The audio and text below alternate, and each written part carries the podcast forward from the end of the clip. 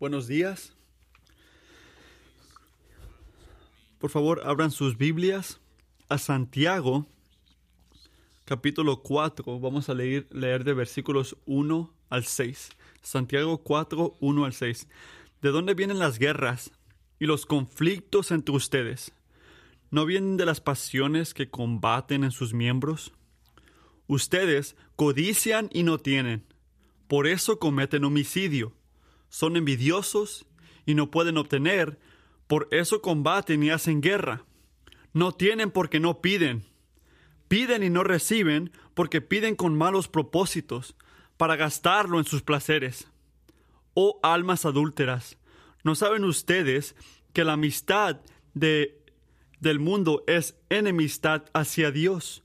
Por tanto, el que quiere ser amigo del mundo se constituye enemigo de Dios. Y piensan que la escritura dice en vano, Dios celosamente anhela el Espíritu que ha hecho morar en nosotros. Pero Él da mayor gracia. Por eso dice, Dios resiste a los soberbios, pero da gracia a los humildes. Han este, ¿Te has encontrado en medio de, de un conflicto, una pelea, no sé cuál tu palabra sería, con un miembro de tu familia o un amigo y pensaste, yo no tengo idea por qué estamos peleando todavía. ¿Has sentido esto? Saben, este, pienso que comenzó cuando llegué tarde de, del trabajo otra vez, llegué a la casa tarde, puse la ropa sucia en el lugar equivocado, sabe quién tenía que limpiar después de comer y alguien se enojó y este momento y esta familia no se trata de nada ahorita, piensa uno. Pienso cosas así. ¿Por qué es tan importante limpiar o hacer eso? Hay que madurar. Si vamos a pelear, hay que escoger algo que valga la pena. Cuando llegué a casa, abrí la puerta y zapatos por todos lados.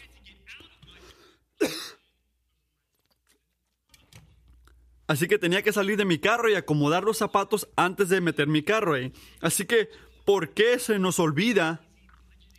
Se nos olvida abrir la cuenta del banco para ver cuánto dinero podemos gastar en ropa antes de que compres otros zapatos porque estaban en oferta. Te voy a dejar saber que algunas de estas cosas ocurren y unos me los he inventado. Te voy a dejar averiguar cuál me inventé, pero me imagino si me imagino que eso es similar a ustedes. Me voy a poner a mi familia enfrente, pero creo que muchos pasan por esto. Estamos en estas situaciones donde nos enojamos y no sabemos por qué. Y nos enojamos porque nos enojamos de algo que no vale la pena, dice uno. ¿Por qué me estoy enojando por esto? ¿Cómo, cómo los zapatos en el garaje causaron que esas palabras salgan de mi boca? Bueno, lo que dice Santiago 4 empieza con la misma pregunta. Miren el versículo 1. ¿De dónde vienen las guerras y los conflictos entre ustedes? Una pregunta que ya lleva muchos, mucho tiempo. ¿Qué causa estas cosas? Esos momentos donde pensamos, no sé por qué estoy enojado y estoy enojado porque sé que estoy enojado. Bueno, en contexto, lo que está diciendo Santiago, en el capítulo 3, 13 a 18 nos dijo lo, lo que tenemos que elegir cada momento de cada día. Y es esto, ¿vamos a caminar la manera del mundo o a la sabiduría de Dios? Y aprendimos la semana pasada que la verdadera sabiduría, la sabiduría de Dios, es humildad en acción que lleva a la paz. Así que dije, dice Santiago en el capítulo 3, versículo 18, que la virtud hecha en paz crea paz o lleva la paz, pero aparentemente la paz no reinaba en las iglesias a las que le escribía Santiago. Y muchas veces no reina nuestra sociedad o nuestra iglesia. Así que parece que sus relaciones, aunque eran cristianos, estaban en medio de, guerras y conflictos, aunque eran cristianos. Y Santiago sabe algo, sabe que esta situación no va a cambiar hasta que estos cristianos entiendan una cosa y empiecen a actuar basado en eso. ¿Qué tienen que entender? Tienen que actuar. Si quieren cambiar esta manera de luchar y, y caminar en guerra que están dañando sus amistades y relaciones, ¿qué va a cambiar eso a la manera de Dios?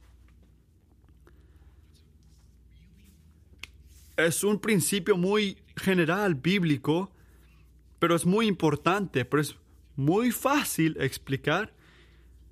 Es muy fácil explicar, pero toma una vida para aplicar. Y es esto, que la respuesta a nuestro conflicto con los hombres se encuentra en nuestra relación con Dios. La respuesta a nuestro conflicto con los hombres se encuentra en nuestra relación con Dios. Las luchas que tenemos unos con otros, adultos o jóvenes, empieza con ilustraciones de, familia, pero pasa en el trabajo, con nuestros amigos, por todos lados. Y la respuesta, la respuesta a esos conflictos está en nuestra relación con Dios. Así que si quieres descubrir la fuente y la solución de este conflicto que sientes en tus, en tus relaciones, este este descubrimiento no empieza con lo que dijo esa persona o lo que esa persona está haciendo o lo que esa persona está fallando al hacer o no hacer. La, solución a todo conflicto de la lucha humana está en la condición de tu corazón y en particularmente lo que tu corazón dice hacia tu relación con Dios. Así que los versículos 1 al 6 del, del capítulo 4, Santiago nos enseña al ver nuestra necesidad eh, y nos lleva en dos direcciones. Tenemos que ver adentro, evaluar los deseos de nuestros corazones y, segundo lugar, poder ver para afuera o para arriba, mejor dicho, corriendo a Jesucristo para recibir la la ayuda que necesitamos y actuar en una manera que lleva a la paz. Así que si estás en medio de un conflicto ahorita, no te voy a pedir que levantes la mano, pero si estás en un conflicto, tienes que escuchar esto. Tienes que ver para adentro y tienes que ver para arriba. Ver para adentro y ver para arriba.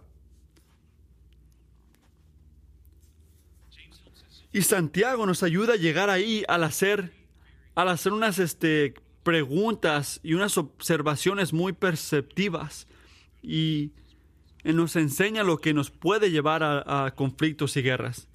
Eh, vamos a ver el punto número uno y después al dos y tres. Así que la primera cosa que nos enseña es la raíz del mal son los deseos dentro de nosotros. Las, la raíz del mal, del mal son los deseos dentro de nosotros. Son versículos 1 al 3 estas cosas. Así que hay que ir directamente en el versículo 2 dice, ustedes codician y no tienen. Ustedes codician y no tienen, por eso cometen homicidios. Nos hace la pregunta, ¿no vienen de las pasiones que combaten en sus miembros? Ustedes codician y no tienen, por eso cometen homicidio.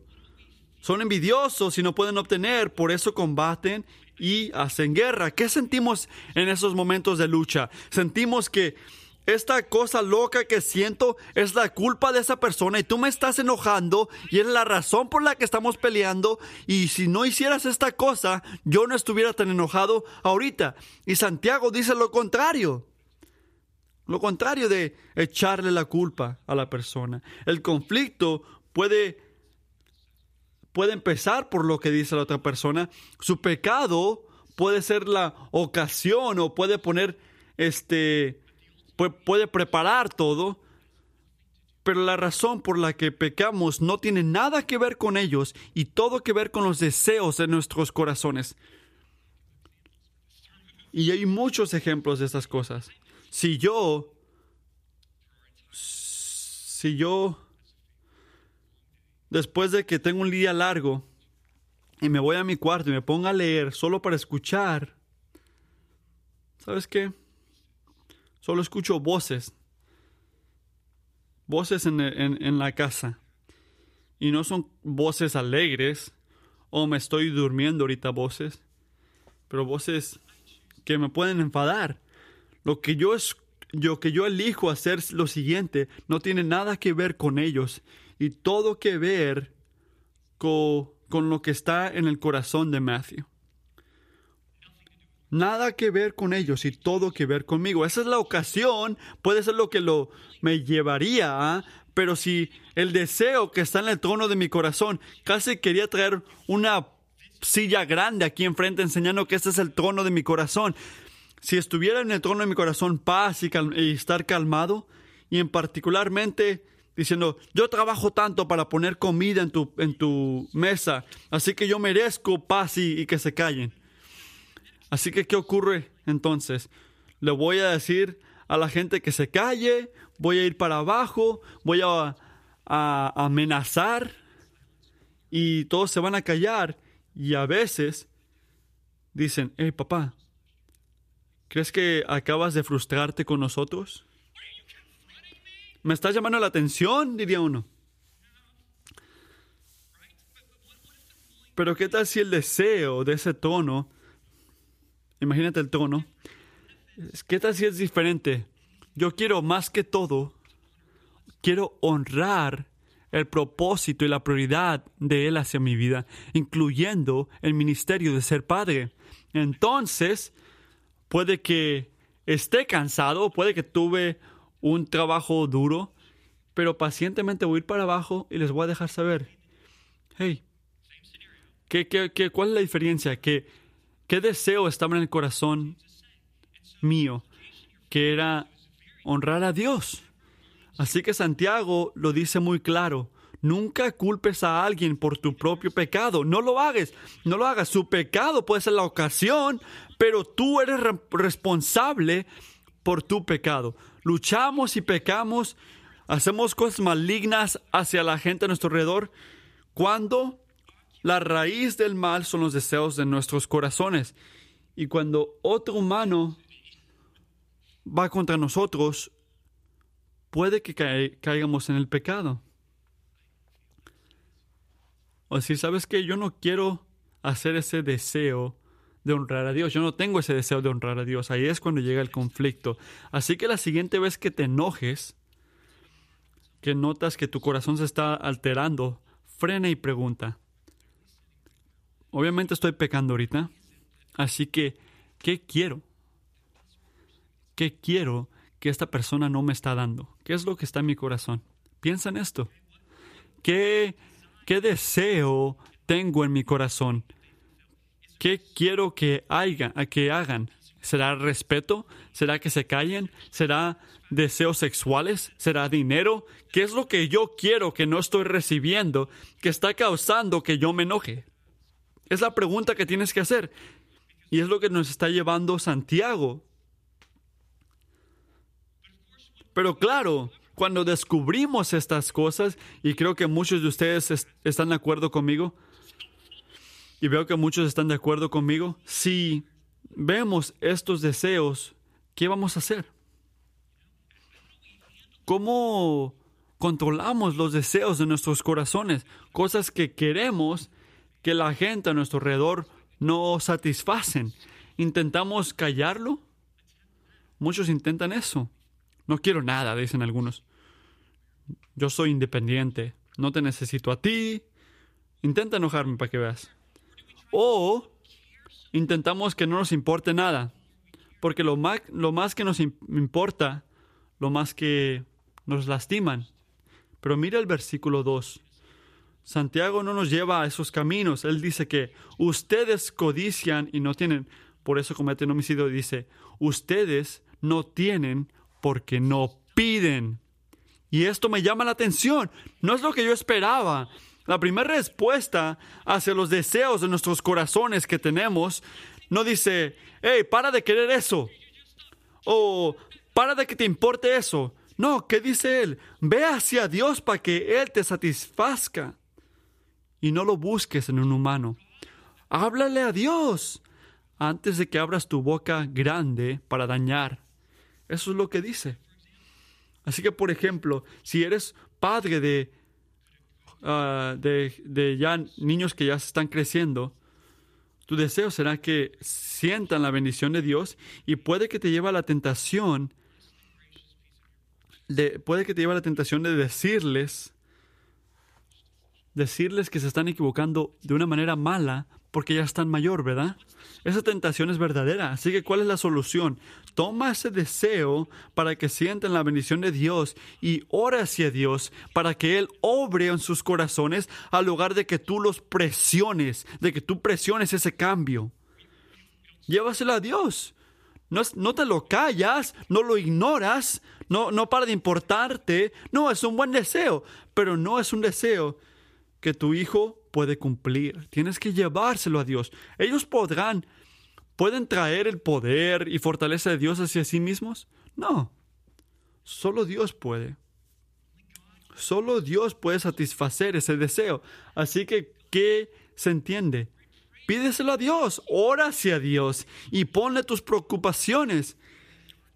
Y deja que Él haga lo que Dios puede hacer nada más si sea paz o refugio o identidad o amor o justicia que ha estado en las noticias ahorita, cosas buenas, la, el, el problema, dice Santiago, no es lo que deseamos, es hacia quién o dónde estamos buscando para que se satisfazcan estos deseos. Obedeciendo, versículo 2, se trata de recordar que solamente el Señor Jesucristo puede satisfacer nuestros deseos para cosas buenas. La gente siempre te va a fallar. Así que llevamos esos buenos, buenos deseos y se los ponemos enfrente de Dios. Como dice David, versículo 6, dice, muchos son los que dicen, ¿quién puede mostrarnos algo, algo bien? Haz, Señor, que sobre nosotros brille la luz de tu rostro. Tú has hecho que mi corazón rebose de alegría, alegría mayor que la que tienen los que disfrutan de trigo y vino en abundancia. Y eso asume una cosa. ¿Y qué, qué, es lo que asume? Eso asume que los deseos que Dios cumpla es qué tipo de deseo? Deseos de Dios que honren a Dios, buenos deseos. Pero como comencé, como, comienzo, no siempre es así. Nuestros deseos casi nunca o nunca completamente son buenos. ¿Qué dice el mundo? El mundo dice, si tú sientes que lo quieres hacer o hacer o tenerlo, es parte de quién eres tú, así que ¿qué? Debe de ser bueno, ¿verdad? Eso es lo que te dice el mundo. Pero ¿qué dice Dios? Muy diferente. ¿Qué dice Dios? Bueno, si es algo que tú quieres hacer o tener o decir, puede que sea bueno, pero puede que no. Tienes que probarlo, tienes que ponérselo a Dios, porque hasta el día que regrese Jesucristo, todos nuestros deseos van a ser corruptidos con el pecado. La Biblia nos advierte que no vayamos contra nuestros deseos o que alabemos nuestros deseos en el nombre de expresarte América, de una manera americana. El Señor nos llama a traer nuestros deseos ante Dios, ante su palabra, y decir, Señor, ¿puedes evaluar estos deseos míos? ¿Están alineados con tu palabra? ¿Por qué tenemos que hacer esto? Porque si no lo haces, vas a caer en la trampa del versículo 3. Piden y no reciben. ¿Por qué? Porque piden con malos propósitos para gastarlos en sus placeres. Esa palabra placeres trae diferentes definiciones, buenos deseos, malos deseos, y el contexto del versículo 3 son cosas malas. Cosas que el Señor no va a cumplir y en su amor no lo hace. Hay veces que yo he escuchado que alguien dice, sabes, este, yo intenté hacer la manera de Dios, lo intenté, pero no funcionó. Nunca trajo, nunca trajo la esposa, nunca me dio el empleo. No, bro, no hizo, no hizo nada. Así que si quiere hacer lo que yo, lo que yo necesito, está bien, pero si no lo hace, yo sé lo que yo quiero y yo me voy a encargar de que se cumpla. Pensamos así. Sentimos eso. Amigos, si tú le pides a Dios que satisfazca un deseo en tu corazón que no lo ha hecho, ¿esto significa que no debe ser deseo de Dios? No, no asumas esto, pero ¿qué significa?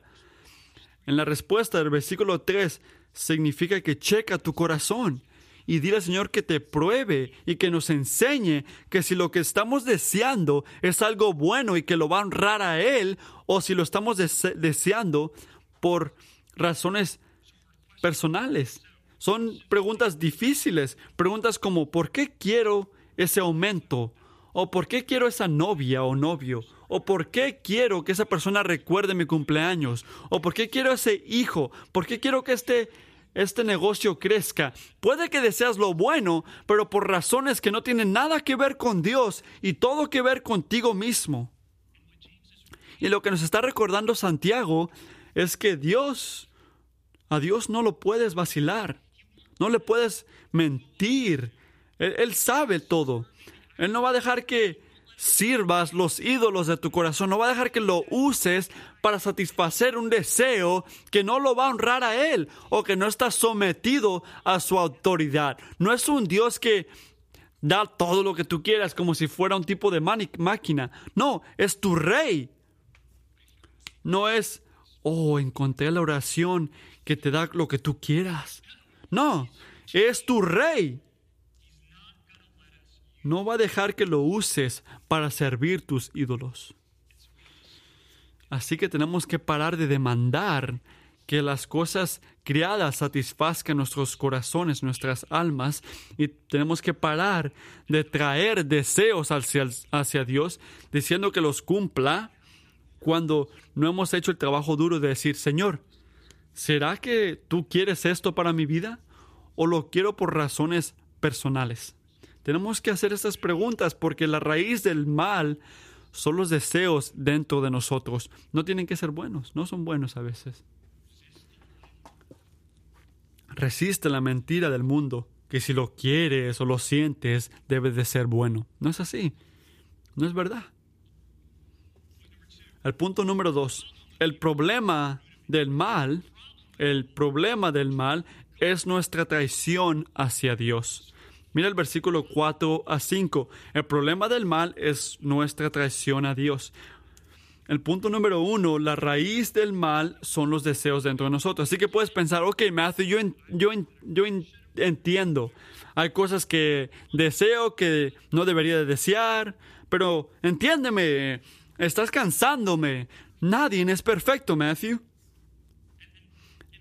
Y esto ¿Por qué quiero lo que quiero y por qué hago lo que hago? ¿Por qué importa tanto? ¿Por qué necesito tanto, necesito pasar tanto tiempo evaluando lo que está en mi corazón? La gente así ha de estar, de ser miserables constantemente. Oh, Señor, ¿qué quieres? Ah, ¿Qué va a pasar? No, eso se ven mal. ¿Por qué quiero eso para mí? Se se parece que está estresante. ¿Por qué no, no nada más hacer lo que yo quiera hacer con que nadie se lastime? Déjame hacer lo que yo quiera hacer con que nadie se lastime, dicen algunos. Y Santiago sabía que íbamos a pensar así. Así que, ¿qué, qué hace en el versículo 4 y 5? El enfoque espiritual no es un tipo de vida de, de donde nunca disfrutas o oras por nada porque no sabes lo que estás sintiendo. El enfoque es que puedas reconocer lo que significa tener deseos, porque puede que estén mal, porque lo que queremos siempre revela la, la condición de nuestros corazones. Y la relación que tenemos con Dios. Esa es la conexión. Así que piensa en esto. Como cristianos, cuando amamos o queremos algo más de lo que amamos o queremos a Dios, cuando la pasión en nuestros corazones es algo o alguien más que Dios, que lo vemos más que Dios, que dice Santiago, que estamos cometiendo adulterio. ¿En verdad? ¿Adulterio? ¿Por qué? Son palabras fuertes, Santiago. Bueno, es porque si eres cristiano, Jesucristo te compró, te compró por su sangre, con el precio de su sangre. No nada más mandó algo diciendo que toma esto. No, eres su gente. Eres su, su esposa, su esposo, su esposa. Él, él te compró de la manera más costosa en el universo por Cristo, su sangre, su cuerpo. Así que cuando, cuando cambiamos eso y le ponemos otra cosa otra persona como el tesoro de nuestros corazones, no nada más estamos, oh, wow, perdón, me equivoqué, qué cosa tan chiquita, me equivoqué, perdón. No, estás cometiendo adulterio. Ese es el punto de Santiago. Estamos violando lo que hemos dicho. ¿Qué dice? ¿No saben ustedes que la amistad del mundo es enemistad hacia Dios? Por tanto, el que quiere ser amigo del mundo se constituye enemigo de Dios.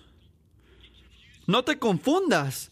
Santiago no está hablando de evadir o no querer amar a la gente o, o tenerlo como amigo. Él está hablando de una amistad donde damos nuestra afección suprema al mismo Dios de poder y de placer y de posesiones que todo el mundo sigue. Es lo que está diciendo. ¿Vas a dejar que estas cosas sean Dios sobre mí? Como Jesús dice en Mateo 6, no puedes servir a dos, a dos este, dueños. No puedes dar tu corazón a las cosas de este mundo y también darle tu corazón a Jesucristo. No hay una cosa así. No hay una cosa como cristiano a la mitad. Porque, ¿qué quiero decir ahí? No hay ninguna cosa como este, estar neutral en tu, camino espiritual. Nunca vas a ir a una categoría en la Biblia de este tipo de lugar donde, ¿sabes qué? No, no estoy contra Jesucristo porque no estoy contra nadie, pero tampoco sé si estoy al 100 con Él. Me gusta mantener mis opciones abiertas y me considero espiritual, esta, esta neutralidad espiritual no existe. O estás contra Dios o estás con Dios. Tenemos que destruir esa mentira de que puedes mantenerte amigo de Dios y dando parte de tu corazón al seguir el dinero o la fama o sexualidad o cualquier otro tipo de Dios que sigue el mundo. No puedes hacer eso, no puedes tener las dos cosas. Así que si estás siguiendo lo que sigue el mundo, dinero, fama, sexo, cosas así, tu corazón no está con Dios, está con el mundo. Si te estás portando como el mundo, amando lo que el mundo ama, siguiendo lo que el mundo sigue, no llegues a la iglesia el domingo diciendo, ¿sabes qué? Jesucristo es increíble porque tus acciones están enseñando otra cosa. Y Santiago nos recuerda en el capítulo 5, en el versículo 5, es increíble que el Dios que murió por nosotros es un Dios celoso, es celoso por su gloria. Dios celosamente anhela el Espíritu que ha hecho morar en nosotros. Dios, Dios, Dios no es un Dios indiferente. No está en el cielo diciendo, ¿sabes? Gracias por darme un huesito o por darme un poquito de, atención. No, Él es un Dios celoso. Es el Señor de gloria. La intensidad en la que sigue su gloria, ese es el fuego de la que, de la que el mundo viene. No tiene mejor fundación que eso. Y nuestro Dios no va a quedarse al lado si lo ignoras. Es un Dios celoso. Hay dos cosas que ocurren. O corres a Jesucristo para que te perdone, o Dios se va a encargar de que recibas la culpa de esos pecados. El pecado es tan serio. Así que el problema, recuerda esto, no es que amamos las cosas o las personas de este mundo son un regalo de Dios, en serio que lo son, un regalo de Dios. Pero el problema es cuando nos amamos, los amamos más o lo amamos completamente sobre Dios. Así que cuando eres tentado de seguir los deseos de tu corazón o piensas que lo que está en tu corazón recuerda esto. El problema de la, lo malo no es tanto por qué ocurren cosas malas a gente buena. El problema es cuando yo peco, yo estoy yendo contra Dios. Ese es el problema verdadero. Este es, esta es la última observación que hace Santiago. Así que la raíz del mal son los deseos dentro de nosotros. El problema de, del mal es nuestra traición hacia Dios. Y el último punto, la solución al mal es la gracia de Dios. Creo que es válido decir, y mientras estaba trabajando en este sermón, era un ejercicio de, viendo que esto estaba fallando. Estás trabajando de uno al dos al tres. Culpable, culpable, culpable, pensaba yo.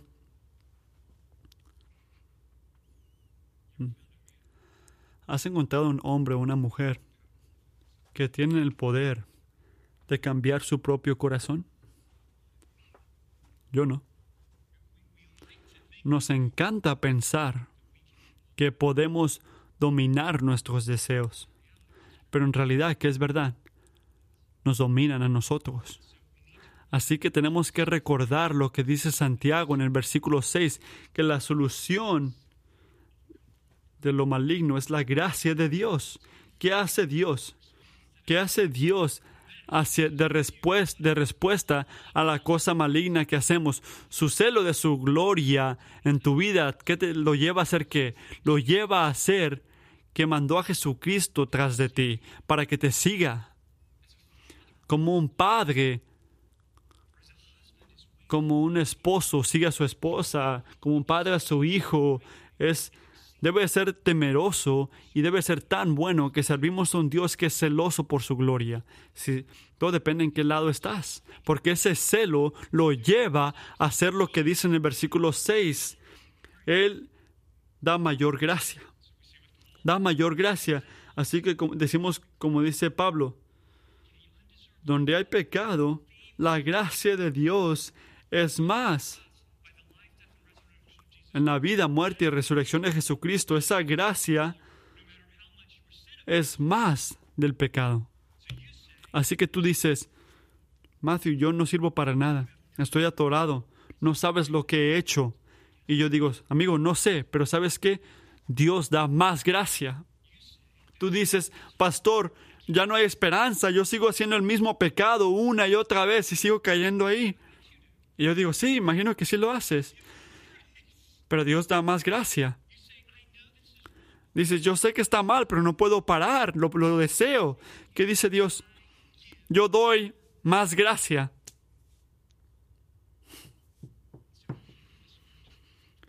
Así que al ver el adulterio en nuestros corazones, hay que escuchar lo que dice Santiago. La única esperanza que tienes es la única esperanza que necesitas, que Dios da más gracia.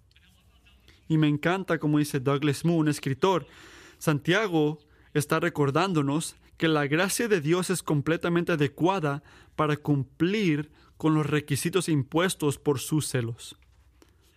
Eso es hermoso, su gracia. No hay, no hay una cosa maligna tan profunda que no pueda ganarle Dios. Dios gana. No hay un deseo sexual que sea tan grande para la gracia de Dios. Jesucristo lo vence a todo. Es nuestra esperanza.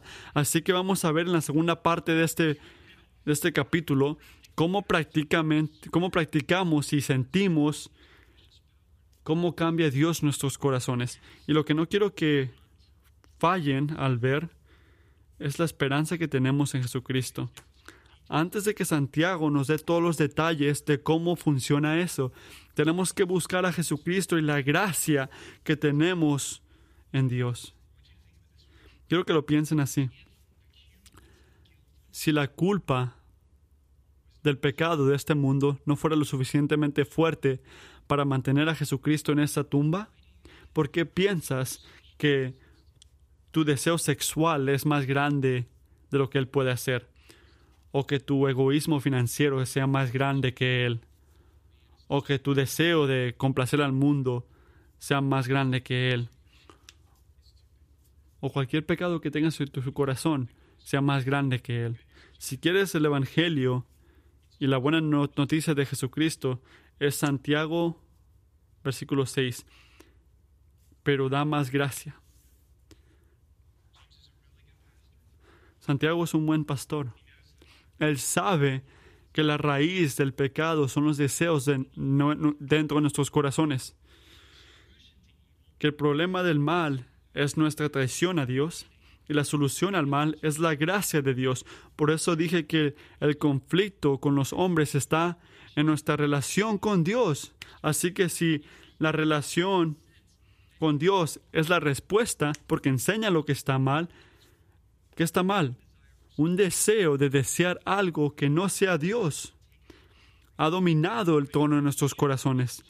Y nuestra relación con Dios es la respuesta porque explica cómo salimos de esta lucha, de este desastre.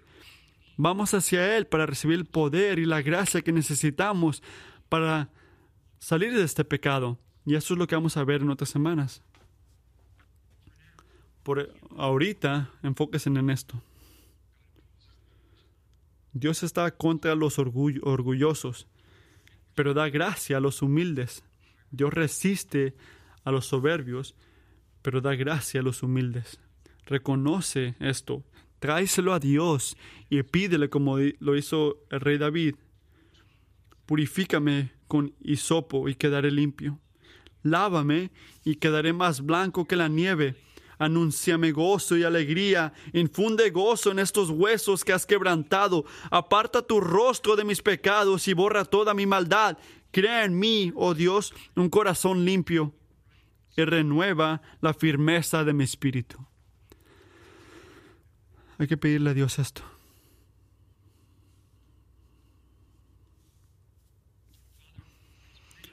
Padre, como muchas, muchas secciones en Santiago, no pierdes tiempo en amorosamente trayendo el regalo de la convicción. Y te pido que cuides nuestros corazones de endurecer, nuestros corazones, de decir, oh sí, eso ya lo sé, pero no llevas esas verdades básicas de quién eres, cómo obras, cómo nos hiciste, cómo nos equivocamos la respuesta y fallamos al ir hacia ti y arrepentirnos y decir que obres en nuestros corazones. Así que ahorita te pido que obres en nuestros corazones. Líbranos de deseos que no te complacen. Ayúdanos a traer buenos deseos hacia ti, al lugar de demandar que otros lo cumplan. Y Padre, te pido que en cada conflicto que tengamos esta semana, no se trata de que si es que, porque van a ocurrir, que nos des la humildad de no decir que es su culpa, pero de ser rápidos al ser humildes y confesar los deseos en nuestros corazones que nos llevan al pecado. Gracias por lo que vemos en tu palabra, de quién somos y cómo obramos. Tú eres tan bondadoso al enseñarnos estas cosas. En nombre de Jesús. Amén.